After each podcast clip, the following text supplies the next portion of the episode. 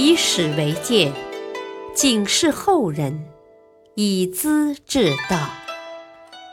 品读《资治通鉴》，启迪心智。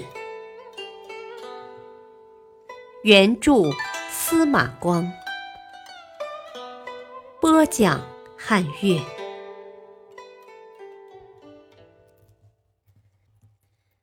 尉迟恭不受拉拢，玄武门兄弟喋血。秦王李世民的府中能人极多，太子和齐王既妒忌又羡慕，如何能挖一批来做自己的羽翼呢？他们首先看准了尉迟恭这个人。太子派人送去一车金银。还写了一封很客气的信，愿与长者之眷，以敦布衣之交。意思是希望老将军看得起我，交个朋友好吧。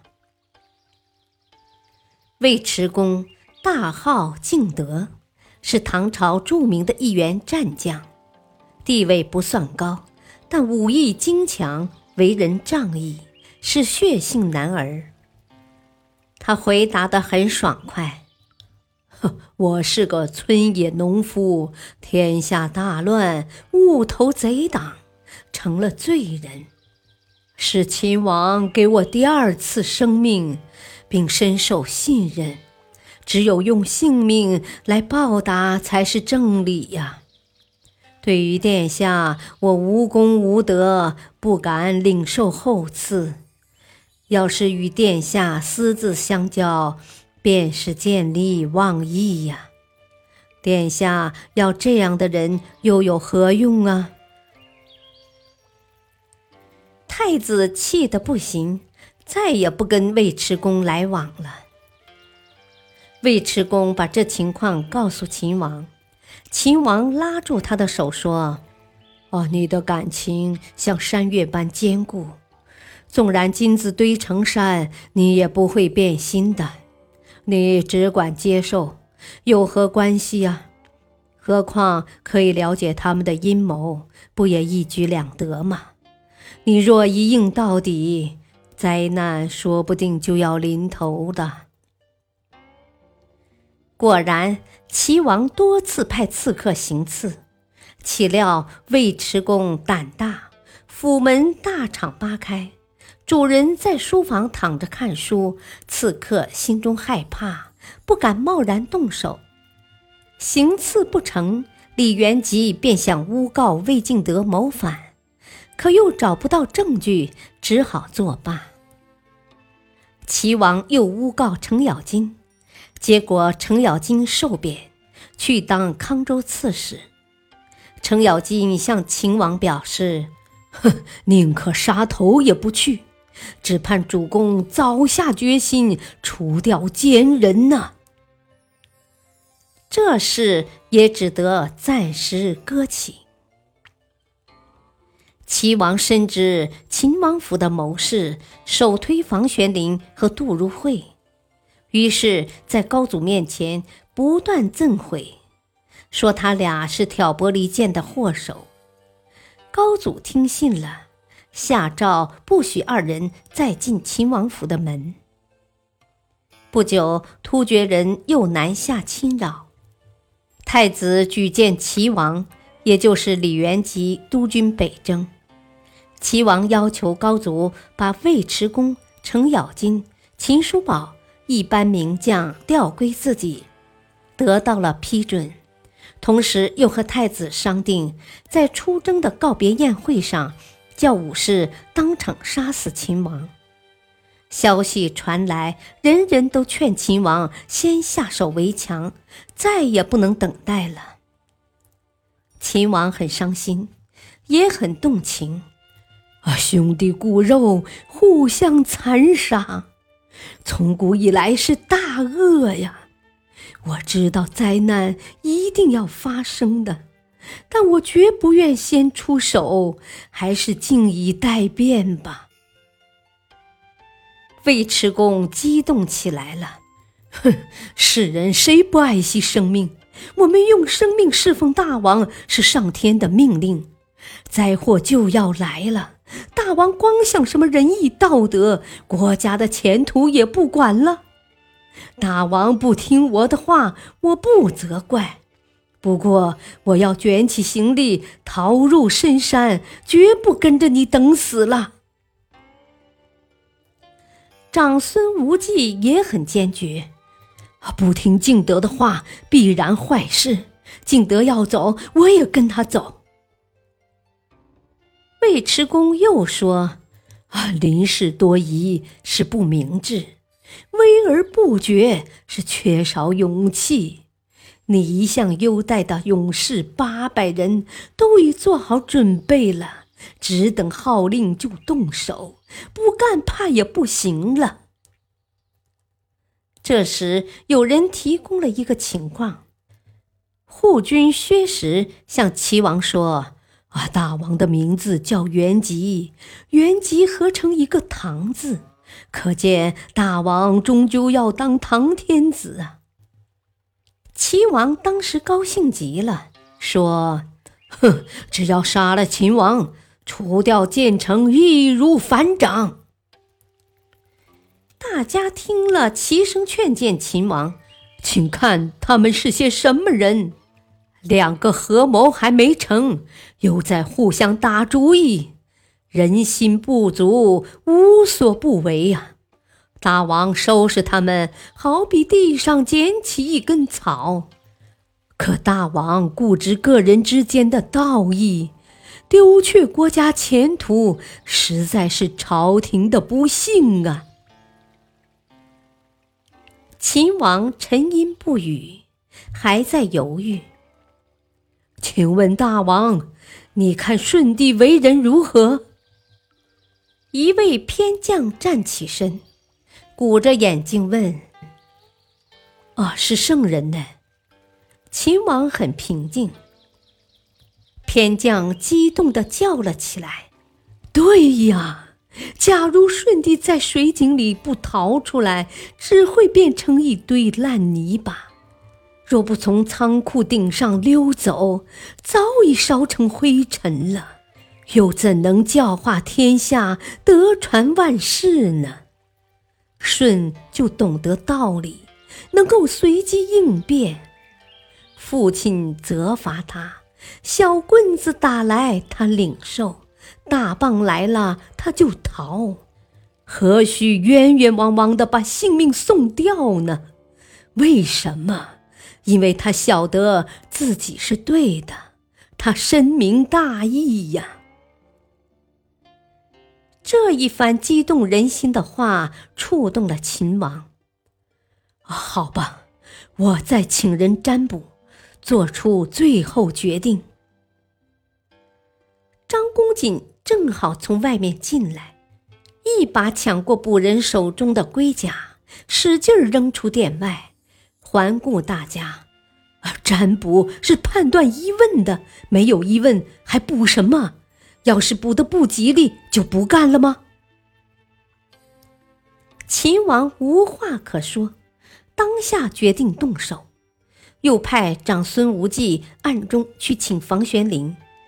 房玄龄笑道：“呵呵呵，天子的诏令不许我进秦王府，私下夜间要杀头，哪敢奉诏啊？”长孙无忌转告了房玄龄的话，秦王气得眼里直喷火，跟尉迟恭发牢骚：“怎么？”玄龄和如慧也背叛我吗？解下佩刀递给他，你去看看，如果不来，就把脑袋提来好了。魏敬德告诉二人，秦王决心已定，应该赶快进府商量行动办法。房玄龄笑道：“呵呵呵，秦王这个人太讲仁义了。”你不激他，他是不急的；唱唱反调，他才会清醒。我们怎能背叛他呢？当即商定，三人分头行动。房、杜二人化妆成道士，尉迟恭走小巷，同聚秦王府中。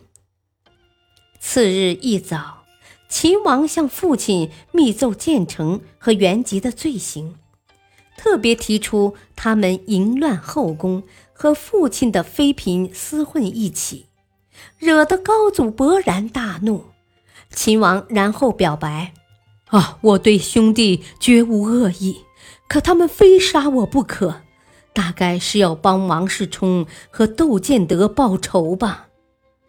我若冤死之后魂归地府，也绝不跟这些贼人相见的。”这一席话是话中有话，他告诉高祖。你最厉害的两个对手是我抓住的，唐朝天下是我打来的。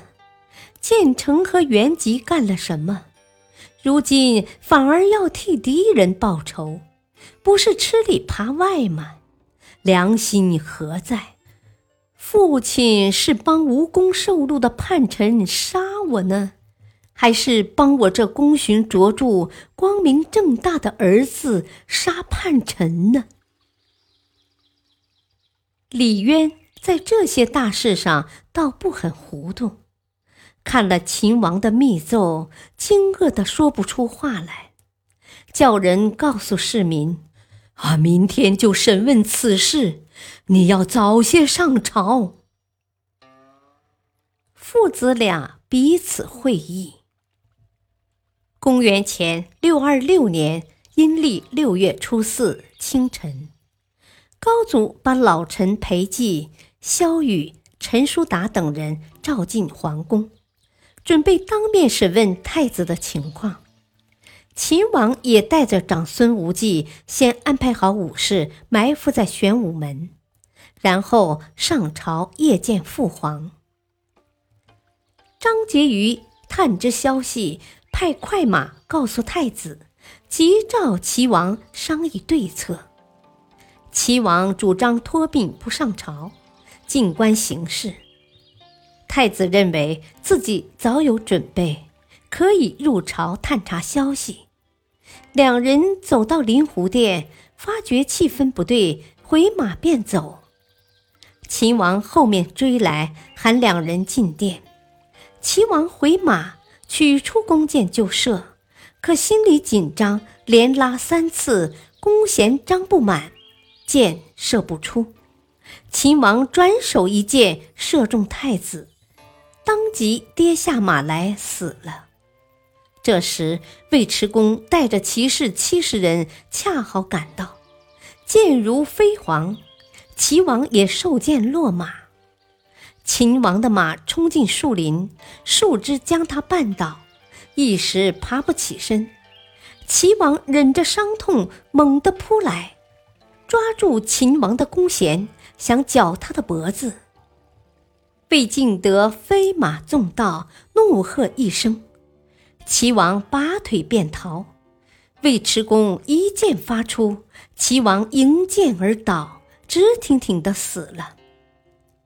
这时，太子的东宫将士冯吉、薛万策等人率领两千精兵赶到，和秦王府的猛将张公瑾在玄武门边展开激战，互有杀伤，难分难解。直到尉迟恭飞马赶到，把太子和齐王的首级高高扬起，这些人才四散逃走。高祖在殿上等了好久，不见太子和秦王进来，便到海池划船活动筋骨去了。秦王派尉迟恭赶去保护，他全副武装报告高祖：“啊，太子和齐王谋反作乱，秦王已将他们诛死，特叫我来守卫殿下。”高祖回头望着裴寂。啊！不料今天看到这种结果，该怎么办才好啊？萧雨和陈叔达同时表示：“啊，建成和元吉本来无功于国，妒忌秦王的功劳，阴谋害人，如今已被诛杀。殿下只要把国事交给秦王，立为太子，一切都会好的。”高祖马上传达诏令，召见秦王，亲切的抚慰。啊，这些日子你几乎遭受投注之祸，委屈你了。高祖说的是个典故，古代曾参的母亲在家织布，有人登门告诉他：“啊，你儿子杀人了。”曾参是有道德的君子，母亲自然不信，继续织布。可是喊儿子杀人的越来越多，不由得不信。母亲丢了梭子，慌了。后来弄清是个与曾参同姓名的人杀了人，这事成为典故。话听多了，假的也会相信的。高祖听后宫的话太多，几乎错怪秦王。今天说这话是向儿子道歉赔不是。秦王听了老父亲的话，心里难过。母亲死得早，严父、慈母和君王都由一个老人来承担，责任多大呀！他跪在高祖面前，解开父亲的衣服，双手蒙住老人的乳头，用口吸吮。像吸慈母的奶水一样，表达对父亲养育之恩的铭记。他痛哭失声，好久不能平静。接着查抄太子和齐王的家，他们各有五个儿子，也一起被杀了。两家人从皇族的名册中撤掉，因为他们是叛逆之家，权位争夺。从来没有亲情可讲的，像李世民这样有为的君主，也没法避开这个规律。这就是有名的玄武门之变。感谢收听，下期播讲太宗亲自教骑射，君臣讨论定官爵。敬请收听，再会。